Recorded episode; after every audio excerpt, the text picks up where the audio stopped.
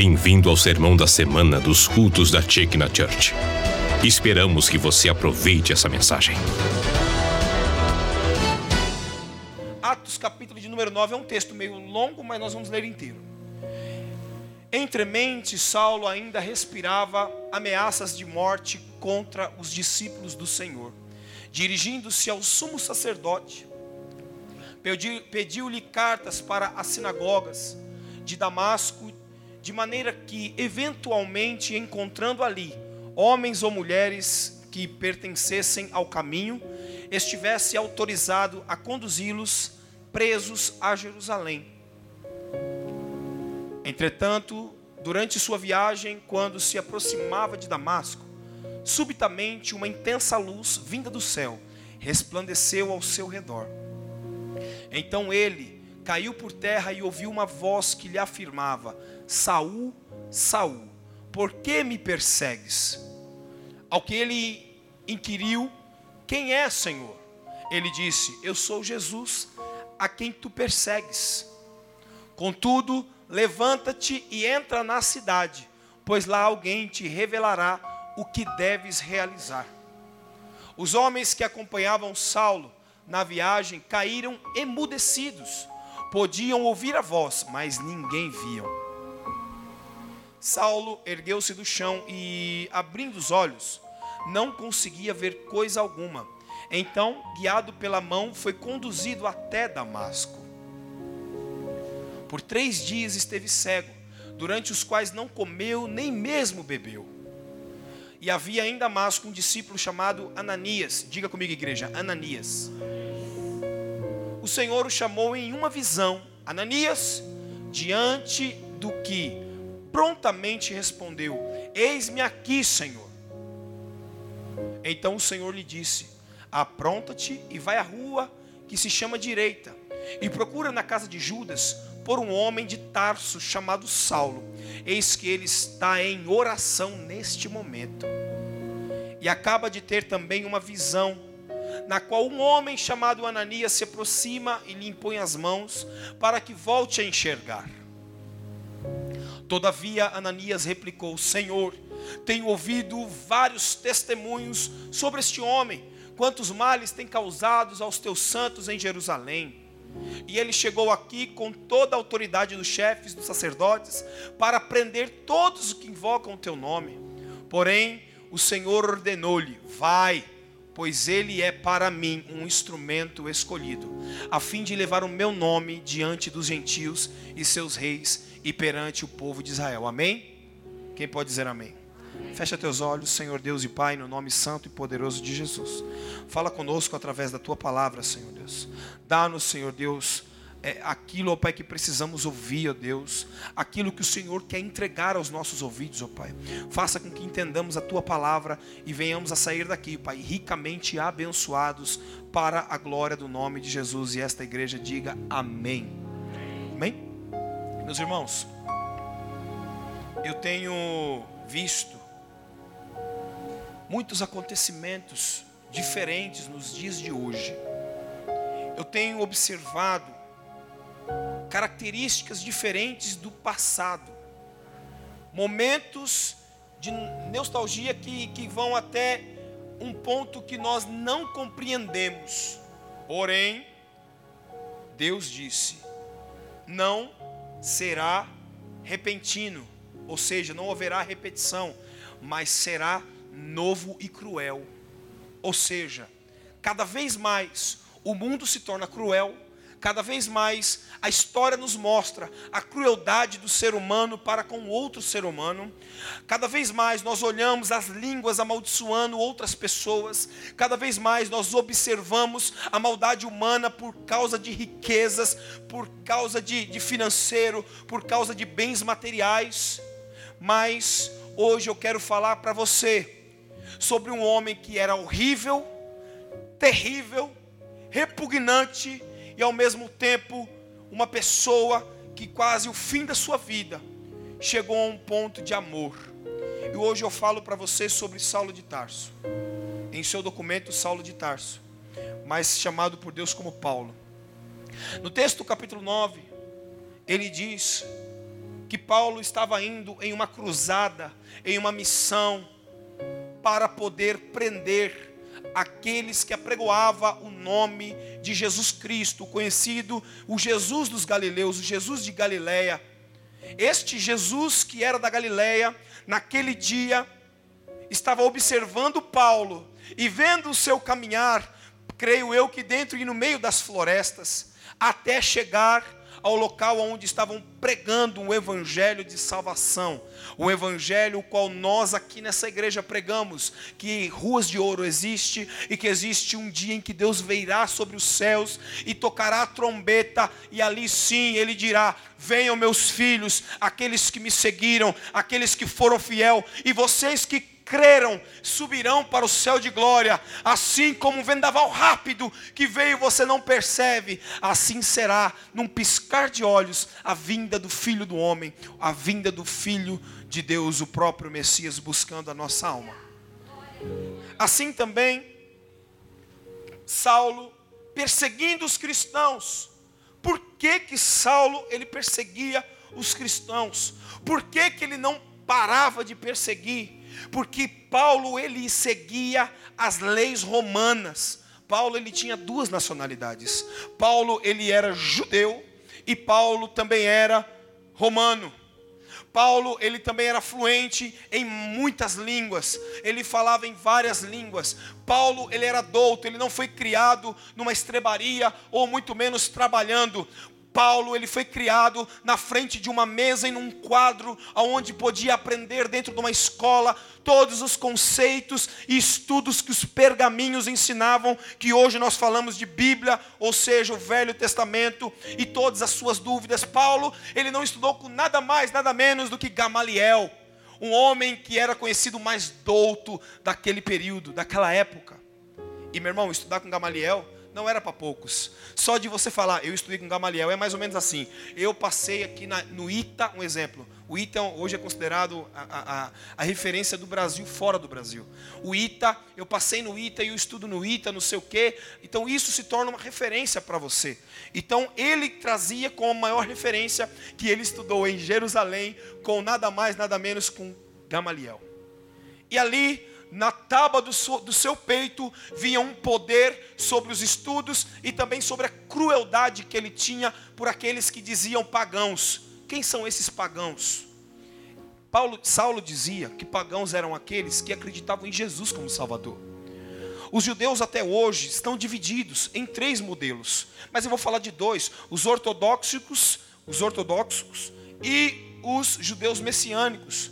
Os ortodoxos, eles não acreditam que Jesus é o Cristo, que Jesus veio para salvar. Eles ainda estão esperando o Cristo que venha para salvar a igreja. Mas a nossa Bíblia nos ensina que Jesus ele não só veio, mas ele habita em nós. E ele veio com a sua maior simplicidade para mostrar que ele é como nós, como você, como eu, para te dizer que você pode fazer coisas maiores do que Jesus fez. Assim ele mesmo o disse.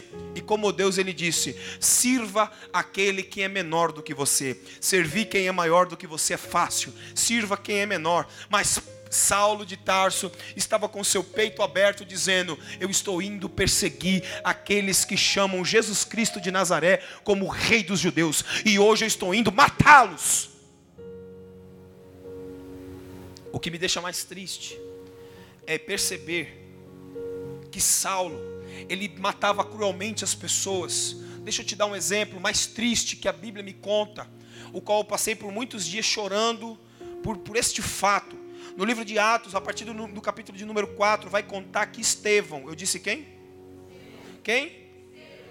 Quem era Estevão? Estevão era um homem de Deus um homem que seguia os conceitos de Cristo, um homem que era primo de um dos maiores pregadores da época, que era Filipe, não esse aqui não, era um mais feio que eu, era o lá daquela época lá. E Filipe, ele pregava e Estevão, ele intercedia. Muitas vezes vocês já viram pessoas que ficam na igreja em volta assim com a mão assim, ó, intercedendo, dizendo o que, Senhor, faça com que ela entenda Faça com que ele compreenda, Pai, que essa palavra é viva, abençoa ele, abençoa. Esses intercessores são eles que fazem a igreja crescer em espírito e em verdade. E Estevão era um intercessor, era um homem de autoconhecimento, mas ele intercedia pela doce palavra que Filipe apregoava, que era a palavra de vida eterna, o qual Jesus ensinava. E um dia, Saulo, em uma das suas viagens, chega diante de Filipe e fala assim: Quem és tu para pregar este evangelho? Você não pode me tocar porque eu sou da mesma raiz que você, Saulo. Ele era da raiz de Benjamim. E ele disse assim: Não me toque, Saulo. Aí Saulo falou assim: Mas e aquele que apregoa sem medo? Aquele que apregoa sem medo, aquele que prega o evangelho nas praças, nas ruas, é meu primo Estevão. Pois é, Estevão será apedrejado hoje, em nome de todos, ou todos morrerão por ele. Sabe o que Estevão fez? Pode me matar porque em nome de Cristo, não, vou te dar uma chance. Negue Jesus, que você sai daí vivo. Só para de pregar que Jesus é vivo, que Jesus é maravilhoso, que Jesus muda a história. Para de falar desse amor. Sabe o que Estevão disse? Nunca em toda a minha vida eu encontrei um amor igual este. Não será agora apenas pela minha vida que eu entregarei para todos. Assim mate-me. E assim ele foi apedrejado e morto até apedrejado até ser morto. Sabe por quê? Porque ele acreditava num Deus de salvação não num Deus de prosperidade, não num Deus de finanças, não num Deus realmente de cura. Ele acreditava num Jesus que salva, que muda a história, que faz você esquecer de um passado e lembrar de um presente que é muito mais lindo e bonito. Assim também eu digo para você, tem um futuro muito melhor para a tua vida, tem algo muito mais importante, só não espera Jesus te chamar, porque ele pode pegar no teu calo quando você menos esperar. Quer saber? Quando Jesus encontra com Saulo, ele grita: Saulo, no texto vai dizer Saul, Saul, que é o mesmo significado de Saulo, ou seja, maior entre outros, a tradução. Outros dizem acima de alguns, o significado. E ele disse: Saul, Saul, ou seja, Saulo, Saulo, por que me persegue, Saulo? Deixa eu te explicar. Saulo, ele falava em nome de Deus. Não significa que Saulo não acreditava em Deus, mas Saulo ele era perseguidor daqueles que falavam que existia alguém que era como Deus, que também poderia salvar. E Saulo não admitia isso.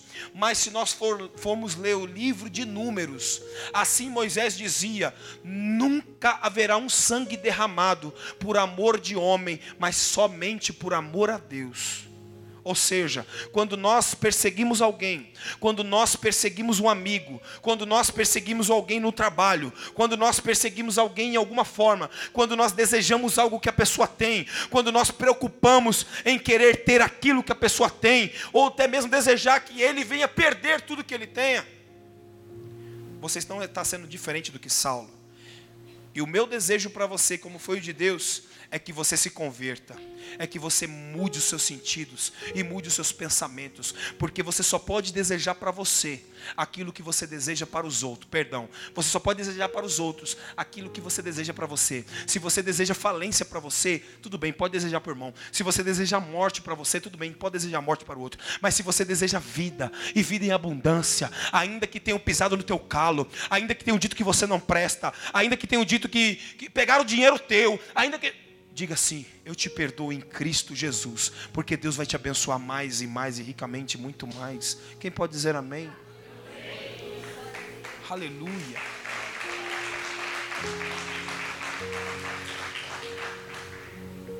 E ali Deus, Jesus chama Saulo. E assim Jesus pode te chamar nesta noite. Saulo, Saulo, por que me persegues? E Saulo, sem saber o que responder, Versículo seguinte, pastor, por favor, versículo 5, se eu não me engano. É o 5 isso. Ao que ele inquiriu: Quem é, Senhor? E ele disse: Eu sou Jesus, a quem tu persegues. Eu, Felipe, não sou Jesus. Mas por esta palavra eu te digo: qual dúvidas tem que eu não sou contigo? O que tens em teu coração por não achar que eu sou com você. O que tens em tua alma que eu não que você não acha que eu sou contigo. Lembra naquele caminhar? Eu sou contigo desde o dia que você nasceu. Até a dificuldade que você teve nos primeiros passos, eu estava lá te olhando, e muitas vezes, quando tua mãe não te viu, eu te peguei pelos braços para que você não batesse a cabeça. Por tantas outras vezes eu via dificuldade de você conseguir pegar alguma coisa, eu peguei para você. Por tantas vezes, hoje você não estaria vivo, mas eu te livrei da morte e te faço ouvir esta palavra e você poder se orgulhar nela, porque eu, Senhor, sou contigo e ainda assim te pergunto: por que duvidas que eu sou contigo? Por que duvidas que eu cuido de ti? Por que duvidas que sou eu quem te acordo pela manhã e não permito que o anjo da morte venha retirar a tua alma? Por que você não crê que sou eu que te livro de todo. Eita glória! Porque você não crê que sou eu que estou mudando a tua história a partir de agora? Por que, que você não crê que sou eu que estou agora na boca ali daquele pastorzinho ali qualquer sobre a vida daqueles que você colocou e sobre a tua vida? Por que, que você se limita a não acreditar que eu sou um Deus que posso transformar o intransformável? Vai dizer que você não ouviu um milagre da parte do papai? E ele diz: Por que me persegues em pensamento?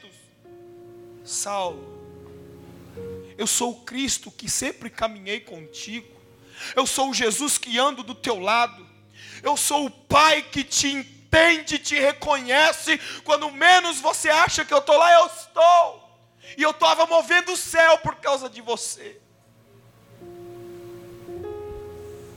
Aleluia. Saulo foi criado nas melhores escolas foi tratado com os melhor, melhores recursos que havia na época. Mas no mesmo ano, na mesma época, havia um outro homem conhecido como Nazareno, que estudava, na verdade, cuidando de, de carpintaria. Ele ia lá e machucava suas mãos, calejava as mãos, cuidando de carpintaria. E no pouco tempo que tinha, estudava a única Torá que tinha para estudar. E a revelação do céu vinha sobre este homem. Este homem que não teve estudo, que não era tão culto como Saulo, que não teve Gamaliel como professor. Este homem que acreditava que o próprio Deus tinha feito algo sobre a vida dele dele era Jesus de Nazaré, o homem mais simples da terra e reconhecido até hoje com o maior conhecimento que todos os homens podem ter. Aleluia. Aleluia. Jesus está aqui. E ele fala: Senhor, és tu, Jesus? Sou.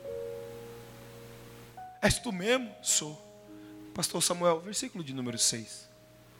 Contudo, levanta-te e entra na cidade, pois lá alguém te revelará o que deves realizar. Só para você compreender esse texto. Quando Saulo estava no cavalo, e ele ouviu a voz do mestre. Ela veio tão forte que ele caiu do cavalo. E caído no chão, Jesus fala: Saulo, Saulo, levanta-te. Está cego agora. Deixa eu explicar uma coisa para você. Na minha banda eu tenho um baixista, que ele é cego. Luiz. Ele toca violão, toca baixo. E o Luiz, ele enxerga mais do que muita gente. É impressionante. Se ele chegar aqui na igreja, ele vai subir isso aqui. Ele vai pegar a caixa de som, ele vai equalizar tudo para ele. Ele não enxerga. Eu falei, Luiz, como é que você consegue? Ele falou assim, Pastor Felipe, eu enxergo coisas que muita gente não vai enxergar. Deus, ele me fez nascer cego. E eu vivo como cego. Sou casado, tenho a minha vida, tenho a minha família, sou feliz, mas eu enxergo mais do que muita gente que, tem que consegue ver a claridade e as cores da vida. Eu falei, mas por que, Luiz? Que você enxerga dessa forma, porque Deus, na verdade, ele não, ele não tirou de mim a cegueira, Ele tirou as escamas dos meus olhos, Ele tirou a inveja dos meus olhos, Ele tirou a vontade de morrer dos meus olhos, Ele tirou todo o desejo que eu tinha que o meu inimigo ficasse cego, Ele tirou de mim toda a mágoa, ou seja, arranca essa escama que está no teu olho, tira toda isso, isso, esse, esse nó, essa, esse algo que está te incomodando, tira para que você comece a enxergar, para que verdadeiramente você comece a ver. E Jesus disse: Saulo, você vai ficar cego.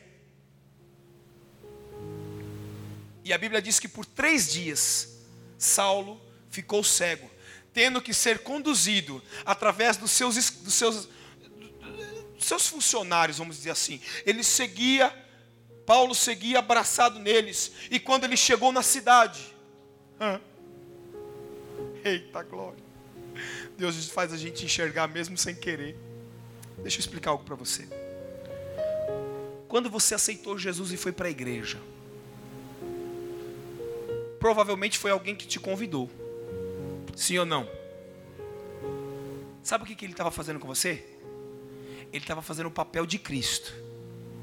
E lá dentro daquela igreja onde você se converteu, onde você acreditou em Jesus, que ele podia fazer? Jesus ele tirou as escamas dos seus olhos e te fez ficar até hoje na presença dele. Jesus ele não precisa provar para você que ele é Deus fazendo um milagre na tua vida. Ele não vai fazer isso. Deus ele não precisa provar para você, para o teu marido voltar para casa que ele vai fazer. Não, ele não precisa. Ele é Deus. Ele não precisa provar nada para você. Simplesmente eu te digo, siga Jesus. Você mesmo tire as escamas dos seus olhos, porque a palavra de Deus diz: em tudo o que creres. Assim eu preguei a semana passada. Se creres tiveres fé do tamanho de um grão de mostarda, você, ele não disse Deus, você pode mover uma montanha dali para cá. O que é um problema desse tamanzinho perante a tua fé? Tem crente para dar amém? Glória. Ali Saulo chega dentro daquela cidade. Saulo chega sem entender nada e começa e se ajoelha como um judeu se ajoelha, que é com o joelho no chão e com o rosto no pó. E ali ele começa a orar e dizer: Deus, cadê o homem que tu disseste que ia me revelar?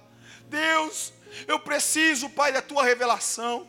Eu preciso que tu faça, Senhor Deus, em mim aquilo que eu nunca entendi. Senhor Deus, fala comigo aquilo que eu nunca ouvi. Enquanto isso, Deus sabe onde Deus estava? Diga, aonde, pastor? Deus estava justamente na casa de Ananias. Que forte essa cena, viu? Gostei, pastor, gostei. Estava lá com Ananias, na casa de Ananias, no meio da noite, dizendo: Ananias, meu filho, acorde. E Ananias se depara com Deus falando com ele, e ele disse: Oi, Deus não, Jesus. Senhor, Jesus é o Senhor. Sou eu mesmo, Ananias. Ananias, faça um favor. Claro, Senhor. Vá perto à casa de Judas, na mesma rua, lá na rua direita. Vá até aquele lugar. Lá vai ter um homem, um homem chamado Saulo de Tarso. Este homem está em oração. Toque nele e diga que ele está curado da sua cegueira que não é cegueira humana, mas é uma cegueira de escamas, é uma cegueira espiritual. Diga a ele, porque ele estará sendo curado naquele momento. Sabe o que Ananias disse? Deixa eu te fazer uma pergunta. Alguém já te fez algum mal alguma vez? Sim ou não? Já fizeram? Já fizeram com vocês? Eu já fiz com você também? Já fez com você? Alguém já fez um mal? E aí o que acontece? Você fica como com alguém que te fez um mal? Você, ele no canto dele e você no seu canto. Sim ou não? Normalmente é isso. Mas Jesus é doido. Jesus fala: faça do teu inimigo o teu melhor amigo. Faça daquele que te fez mal a tua maior consciência para perdoar. É difícil, irmão. Não é para qualquer um esse negócio, não. É por isso que Jesus não tem que ser comparado a ninguém. É aquele negócio de volta que ele falou: vocês farão coisas maiores do que eu. Rapaz, eu não consigo imaginar isso, não. Como é que eu vou perdoar alguém que me fez uma maldade a tal ponto que me tirou o, o bom senso, o, tudo de mim? E Jesus disse: Vai lá na rua direita, naquele homem que é o maior perseguidor, e cura ele. Agora eu vou trocar o papel. Vamos inverter? Será que alguém poderia dizer que já ficou magoado com você e você é o pior inimigo dele? Pensa que você é santo, não que você não é não. Viu? Eu achava que eu era bonzinho demais. Um dia desse me liga lá o apóstolo lá da Várzea. Pastor Felipe. falei, oi. Ó, oh, rapaz. Para mim você era meu pior inimigo. Eu falei, eu? Por quê? Eu tenho inveja e raiva de você. Mas eu queria te pedir perdão porque eu estou com raiva mais não. Mas o que, que eu fiz? Nada. Você nasceu. Ele falou isso.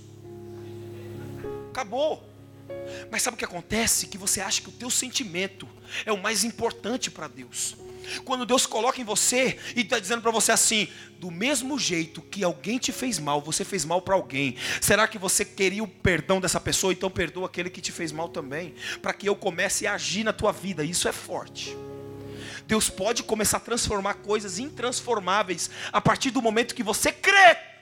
Eita glória, eu estou sentindo presença de Deus aqui. Perdoe. Vai ficar batendo na trave, vai ficar se machucando, vai perder o dia após dia com dor de cabeça, irmão. Frank, Frank Danami, o nome Danami, o nome do cara. Eu estava lendo um livro dele. Crueldades do Evangelho, o nome do livro. Procurem depois e leiam. E ele diz assim, ó: Eu do Names, Danami, sei lá o nome dele, é o nome sueco lá. Ele diz assim: Eu fui o maior perseguidor dos meus filhos. Eu tenho cinco filhos.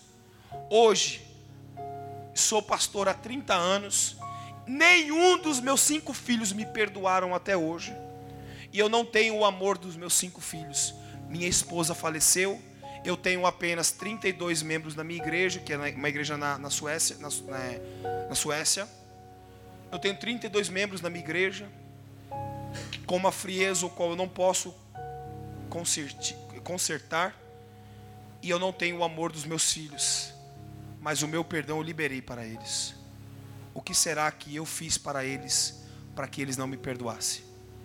Aí ele diz assim, depois de ele contar a história inteira, ele diz assim: Hoje eu entendo que eu não tenho que aceitar mágoa de ninguém. Assim também, eu também não posso obrigar que ninguém aceite o meu perdão.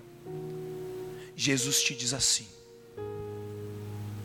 perdoe os seus inimigos, ore por eles, ame eles, porque de você quem cuida sou eu.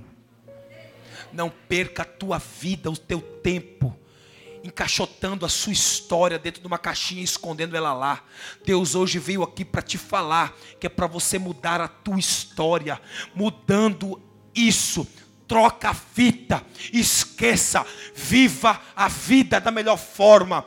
Para com essa angústia, porque assim Jesus te diz: Eu sou Deus que tira angústia, eu sou Deus que tira o pesado, eu sou Deus que tira a dor, eu sou Deus que muda a história. E se você hoje abrir o teu coração, eu estou mudando a tua história. E Ananias diz: Senhor, eu te busco, eu te sirvo, Senhor. Pois se você me amas, Ananias, se você me segue, vai até este homem. Porque se você der o perdão a ele hoje, se você falar que ele está curado, ele vai ser o maior pregador do evangelho que existe na terra. Deixa eu resumir isso em miúdos para você. Se você perdoa alguém, se você confessa essa pessoa esse perdão, sabe o que você está fazendo? Você não está apenas se fortalecendo, você está fortalecendo o reino de Deus, porque esta pessoa pode ser o maior pregador que o Evangelho pode ter na terra. Você não entendeu? Era para ter dado 15 gritos de glória a Deus, mas passou. Na próxima você dá. Amém? Ananias, vai lá. Perdoa ele, esquece o que ele Mas, Senhor, foram milhares de mortos. Esquece, mas ele matou Estevão, Senhor. Esquece tudo isso. Senhor, mas ele e eu sei, Ananias, esquece, porque eu quero fazer um milagre através da tua vida e na vida dele. Vai lá na rua direita, aonde eu estou te mandando. Sai hoje daqui, sabendo que a missão que você tem é perdoar. Perdoe. Você é Deus para não perdoar? Ai, pastor, eu estava no presídio lá em Roraima, no, novembro. Quem lembra que eu viajei para lá? Contei a história para vocês. Chegou o irmão e falou para mim, pastor, ora por mim, porque minha esposa não vai me perdoar nunca. E eu falei, mas por que tua esposa não vai te perdoar nunca, rapaz? Ela vai te perdoar, peça perdão. Aí ele começou a contar a história dele. Eu falei, vai perdoar não. Vai não, esquece. Não vai perdoar, não tem jeito. E meu irmão, melhor ficar quieto aqui dentro, que até se você sair, é pior que você ficar aqui dentro. Fica aqui. Sabe o que ele fez? Ele estuprou a filha da esposa dele, que não era dele. Ela tinha 12 anos. O filho dela, que tinha nove anos, ele obrigava a estuprar a própria irmã, obrigava. E para piorar, ele fazia com que as amigas dessa menina fossem lá e ele dizia que ia degolar ela se elas contassem para o pessoal. E ele foi preso porque foi pego como é, é, é, estuprando uma menina. Foi lá no presídio dos estupradores. E ele disse: Ela nunca vai me perdoar. Eu falei: Não vai mesmo, não. Esquece que não vai. Mas eu, com curiosidade, o Marquinho, sempre o Marquinho, o pastor Marquinho, que também foi presidiário, ele falou, pastor, o senhor disse para que, que não vai perdoar. Eu falei, ah, meu irmão, como é que vai perdoar? O importante é que ele peça perdão e deixa Deus restaurar. Tá errado, eu falei tudo errado. Quem tem amor como de Jesus fala assim. O Marquinho não tem estudo não. O Marquinho chegou para mim e falou assim: "Pastor, se Jesus perdoou Saulo que matou milhares, crianças, adolescentes, pais, até o próprio Pedro morreu de cabeça para baixo por culpa dele. Você acha que a mulher dele não pode perdoar?" Eu falei: "Meu Deus, é verdade." O Marquinho falou assim para mim: "Pastor Felipe, eu posso ir lá falar com a mulher dele?" Eu falei: "Pode." Eu vim embora. Final do ano, perto do ano novo, tinha uma visita. Ele não tinha visita. Ele mais alguns. No dia, o Marquinhos me chama, fala: Pastor Felipe, você não sabe quem está indo visitar o César? Eu falei: Quem? A esposa dele está indo lá para pedir perdão a ele porque ela ficou com essa mágoa no coração. Hoje ela aceitou Jesus. Não existe pecado ou erro ou falha que não mereça o perdão de Deus. Deus diz assim: Se confessares os vossos pecados, eu sou fiel e justo para vos perdoar e purificar de toda a injustiça e justiça dos homens. 1 João 9. Ananias falou: Agora não dá, não, Senhor. Eu vou lá. Nivaldo, ele foi lá. Na rua direita, Senhor. É, tá bom, vou lá. Saulo de Tarso. Ele estava orando. Oi, sou eu. Tá cego? Tô. Deus manda te dizer que você é curado agora. Tira as escamas dos seus olhos. E a Bíblia diz que cai como, se, como escamas dos olhos. Ele volta a enxergar e Ananias profetiza. A primeira profecia que Saulo recebe. A partir de hoje tu serás o maior pregador da história que a Bíblia vai ter. Até, o, até hoje não teve ninguém como vai ter, como você, como você vai ser. Receba essa palavra em nome de Jesus. Tchau. Aí começa o desastre de Paulo. Jesus disse: Saulo, até aqui era sobre todos, Saulo. Hoje é abaixo de todos. O teu nome agora não é mais judeu, o teu nome agora é romano. O seu nome agora é Paulo de Tarso. E ali, como Paulo de Tarso, Paulo começa uma das suas maiores caminhadas. E dentro da sua caminhada, dentro do seu. Ah, tá bom. Dentro da sua caminhada, dentro dessa jornada, Paulo vai até Jerusalém se junta com outros discípulos e diz assim: Eu quero pregar este evangelho. Você? Não, você não. Primeiro você senta para aprender. Mas eu, olha o meu currículo. Eu sou o que tem mais conhecimento. Eu tenho uma didática perfeita para pregar sobre Jesus. Quem é você? Você nunca vive, andou com Jesus. Você não vivia com Jesus. E o mesmo médico, aquele doutor Lucas, que escreveu o livro de Lucas e também apareceu ali no livro de Atos, escrevendo, disse assim: Ei, calma aí, irmão. Não é assim que tu fala dele. E se realmente esse homem que é douto, culto, pode realmente pregar, ele vai servir de muita valia. Mas só que o problema é que tem gente que quer aceitar Jesus, já quer pegar esse negócio chamado microfone. Aceitou Jesus ontem, já quer pregar. Calma, irmão. Respeita a história daqui dos velhinhos. Calma. Aprenda a lidar com gente. Conhecimento, ele apenas é atrás de um balcão para você adquirir esse conhecimento, principalmente pregando o evangelho. É no campo, é na missão, é falando através do seu balcão, da sua vida, para aquela pessoa que ela pode mudar a história dela, mudar a vida dela. É como você, Jaque, que está atrás do seu balcão vendendo e dizendo: essa roupa é tanto, mas Jesus pode te dar, pode mudar a tua história, fazer um milagre na tua vida. É assim que Jesus faz. Quem está entendendo isso aqui? Então, Saulo começou a ficar para trás. E a Bíblia dizia que Saulo, Paulo, andava com Barnabé. Mas não era Paulo e Barnabé, era Barnabé e Paulo. Alguém já foi reserva aqui alguma vez? Já foi reserva? Já? É ruim ser reserva, né? Ainda mais alguém de, vamos dizer assim, ainda mais que alguém que tem um conhecimento igual Paulo ficar de reserva de alguém que não tem o conhecimento dele. Já ficou de reserva? Não, nunca ficou de reserva? Ah, pois eu vou deixar você de reserva para você saber, viu? Que é bom para tosse. Já foi reserva de alguém? Nunca. Alguém jogou futebol aqui na vida já? Vôlei, qualquer coisa. E ficou sempre no banco? Você não conta. Já ficou no banco? Eu também, filha. Só que eu era melhor do que quem estava jogando. Mas eu ficava com raiva. Mas o meu treinador dizia assim: eu tive um treinador chamado Geninho. Ele é bem conhecido no futebol. E ele dizia assim para mim: Você é bom, moleque. Mas você só tem 18 anos, fica quieto aí. E o cara que ia jogar, que era o Sidney, tinha experiência, mas não aguentava dar dois passos. Era uma iaca. Ai, tô cansado. Só que quando ele pegava na bola, ele metia os caras na cara do gol. Ele dizia assim: Eu boto três caras para marcar para o Sidney, Felipe, mas eu quero que ele dê dois passes no jogo para ganhar o jogo. Eu falei: Mas eu consigo dar 15 passes, desarmar 100 vezes. E o Geninho falava assim: Cala a boca, fica quietinho. Eu sou melhor que ele. Não é, para mim não é. Para mim você tem que amadurecer mais. Tem muita gente achando que entende tudo de Jesus. Pastor, eu tenho 30 anos de igreja. O que é 30 anos de igreja para quem precisa aprender todos os dias? O que é 30 anos, 50 anos de igreja para uma palavra que diz assim: Eu me renovo a cada dia? E daí que é reserva?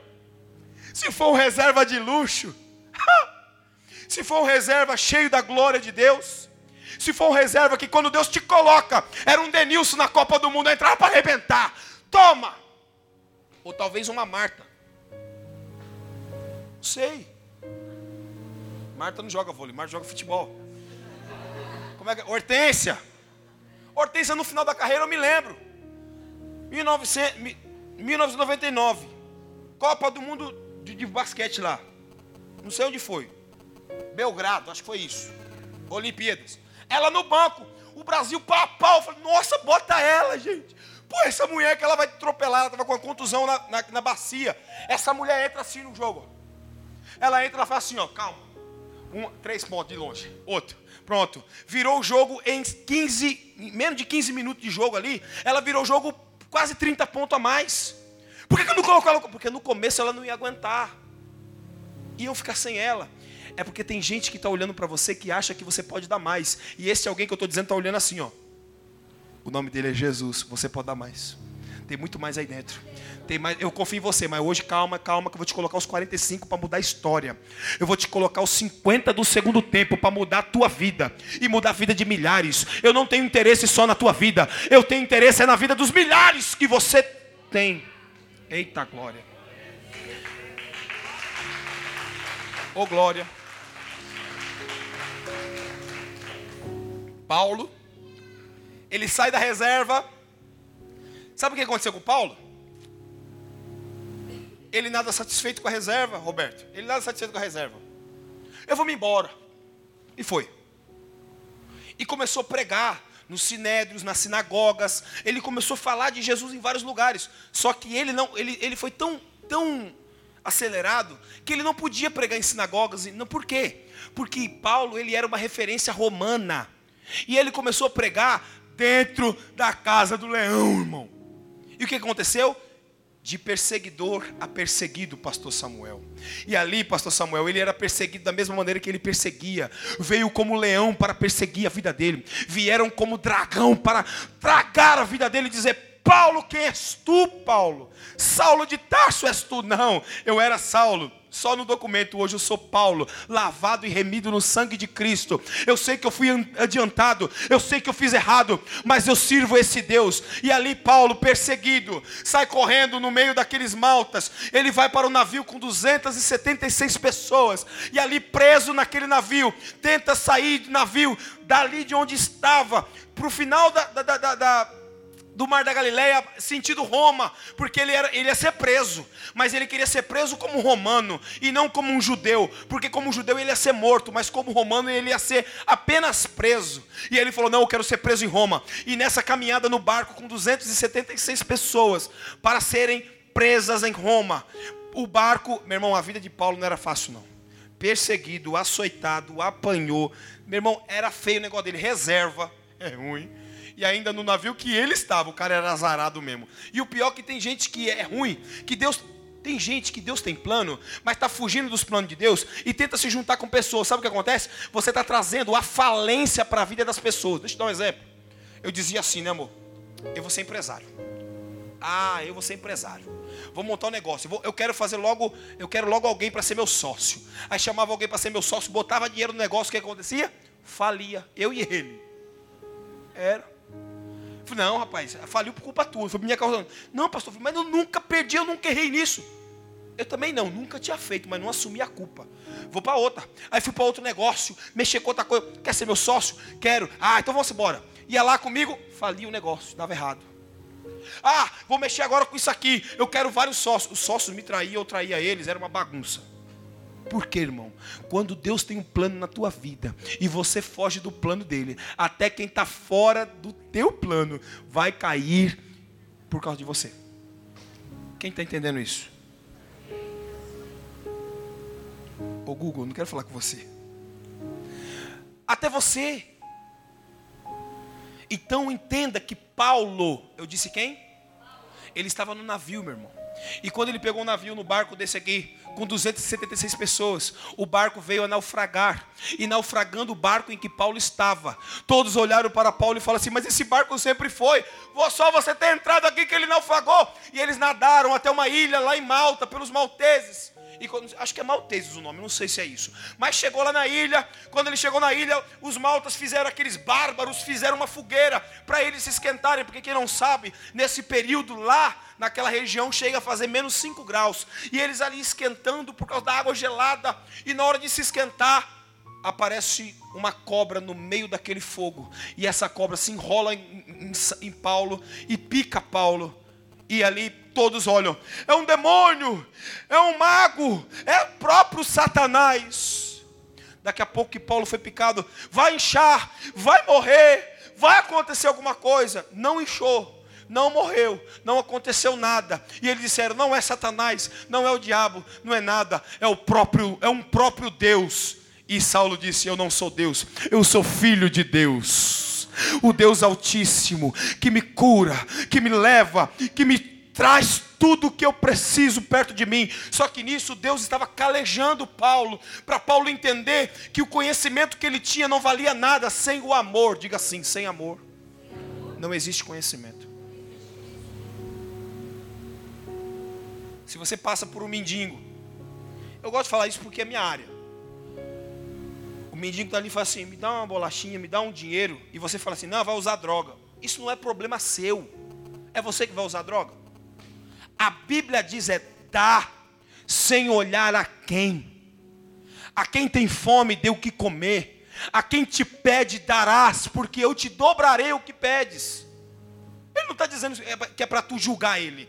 Ele está dizendo assim: dá, abençoa porque eu te abençoarei. Quando você está no carro que você fecha a janela para aquele cara não pedir a moedinha, quem está perdendo é você. E se for Jesus pedindo para te testar? Você conhece Deus? Jesus apareceu para Paulo, né? Caiu do cavalo. Cuidado para não cair do cavalo, viu? Quando alguém aparecer falando assim, mas a Bíblia diz que você tem que dar. Aí você vai dizer o quê? Ah, mas ela também diz que eu não posso dar. Está escrito em aonde e aonde. Cuidado. E Paulo ali, perseguido, para morrer, resumindo a história de Paulo. Essa aqui não é uma mensagem para quem prega prosperidade. Sabe por quê? Porque se alguém que prega prosperidade vai usar o nome de Paulo, eu não sei o que ele vai pregar. Sabe por quê, pastor Samuel? Porque Paulo, perseguido, perdeu tudo que tinha, desgramado ali, escorraçado, afastado dos discípulos, Nivaldo, escanteado pelos cristãos colocado de lado até para quem manda amar, e dizendo: se afaste de nós, porque nem Silas quer andar contigo. Silas prefere andar com João Marcos, que é o primo dele, do que andar contigo, Paulo. Queres tu, Paulo? Os cristãos estão colocando ele de lado. Mas Jesus disse assim: Tu serás o meu maior discípulo. Mesmo sem estar entre os doze, Paulo foi o maior discípulo. Sabe por quê? Porque no final da sua vida, Resumindo a história, que eu precisaria de pelo menos duas horas para pregar essa mensagem.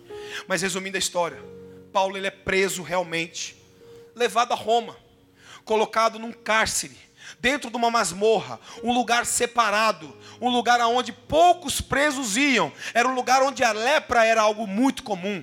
Era um lugar onde ele ia envelhecer, mas ele não ia vestir sequer uma, um pano de tecido de seda ele não teria outra roupa a não ser a própria nudez para se esquentar. Imagina você no frio de São Paulo no inverno, não tendo lugar para se esquentar e se esquentar na sua própria pele, no seu próprio corpo, e até mesmo usando a sua barba de cobertor. Isso era assim que Paulo estava no fim da sua vida, depois de tudo que ele fez pelo Evangelho. Paulo senta naquela prisão, a única coisa que ele pede, eu não lembro para quem, não sei se foi para, não lembro para quem. Ele pede: "Me traga per, meus meus pergaminhos. Eu estou no fim da minha vida, mas no fim da minha vida eu quero estudar". E tem gente que a vida inteira passa e não estuda nem sequer um texto da Bíblia.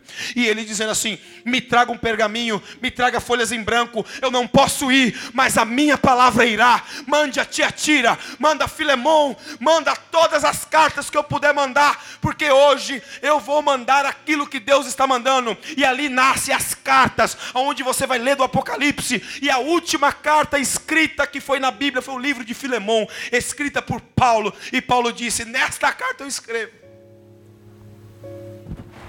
Aleluia. Todas as minhas dores e todas as minhas alegrias. E, é de, e, e, e um dos carrascos chega para Paulo e diz assim: Tu vai morrer, Paulo. Em nome desse Cristo aí é. Nega. Sabe o que ele disse? Eu não só perderei a minha pele, muito menos o meu pescoço, mas em nome dele eu entrego a minha vida. Eu sou disposto a morrer por ele. Por este amor eu estou disposto a morrer, porque um dia na minha juventude ele me encontrou e tirou as escamas dos meus olhos. Hoje eu estou disposto a entregar a minha vida a ele. Aleluia. E tem gente usando esse altar para se promover. Tem gente que usa esse altar para dizer: Eu sou famoso. Enquanto tem pessoas que fizeram o que fizeram como Paulo fez. Aleluia. Vai a Pérsia, vai a Damasco, vai a todos, vou traduzir em miúdos, vai ao norte do Brasil, vai ao nordeste, vai ao sudeste, sem nem ter ido lá Sabe como é que o mundo inteiro, sabe como que toda Israel, Roma, sabe como a Pérsia, todos aqueles lugares conheceram a, a palavra de Deus, não foi com a presença de Paulo, mas foi com as cartas que ele escrevia, com uma sabedoria infinita que aquela época não teria. E ele escreve as cartas dizendo, carta a Filadélfia, carta a Esmirna e todas as outras cartas dizendo, sigam esse conceito, sigam essa linhagem. E assim Jesus disse: siga a mim, não aquilo que você vê ou aquilo que você enxerga com os olhos humanos, siga aquilo que te mostra a verdadeira paz, o verdadeiro amor, e este verdadeiro amor esta verdadeira paz está dentro da igreja, aonde foi criada por um homem chamado Jesus Cristo de Nazaré, 100% homem e 100% Deus. E Paulo dizia: "E nunca haverá outro, nunca existirá outro como este Deus". E esta é a minha carta final. Quem tem ouvidos ouça o que o Espírito diz à igreja. E assim Paulo ele encerra a sua última carta a última igreja. E ali Paulo, aleluia, ele é convidado a ser morto, ele, ele é convidado a ser degolado. Paulo, no final de sua vida, para nós encerrarmos essa mensagem, velho, aleluia, cego, porque ele fica cego novamente de tanto apanhar com as pernas quebradas, sem roupa, com a sua nudez, pesando pouco porque não tinha muita comida, uma refeição ao dia, sem amigos, sem ninguém do lado dele para dizer: Vamos, Saulo, levante a cabeça, sem ninguém para pregar este evangelho que eu estou dizendo para você. Perdoe o seu inimigo, ame o seu inimigo e viva em paz ele não tinha ninguém, porque gente ama gente. Viva você num quadrado fechado sem você ouvir a voz de ninguém. Você vai ficar louco. Paulo, ele chega e é perguntado a ele: Paulo, quais são as suas últimas palavras para sua morte? No conceito daquela época, eles diriam assim para sua morte: Ramassem, Rachafá, Rachafá, Rastobô. Significa: a minha vida serviu até aqui agora eu vou para outra vida. Mas Paulo não disse isso. Paulo disse: Senhor Jesus, a Ti entrego a minha vida, a Ti eu te dou a minha juventude, a Ti eu te dou a minha velhice. Senhor, nesta vida, tudo que eu sou, o que eu tenho e o que eu viria a ser, eu entrego a ti toda a honra e toda a glória. Na mesma hora, decapitado e conhecido como mártir, mas no céu, conhecido como um dos maiores servos que Deus colocou na terra. Obrigado por ouvir o sermão dessa semana, que é o podcast semanal da nossa igreja. Queremos convidar você e a sua família para participar de um dos nossos cultos, aos domingos, na nossa Chekna Church, Avenida General Ataliba Leonel, 875, São Paulo, capital.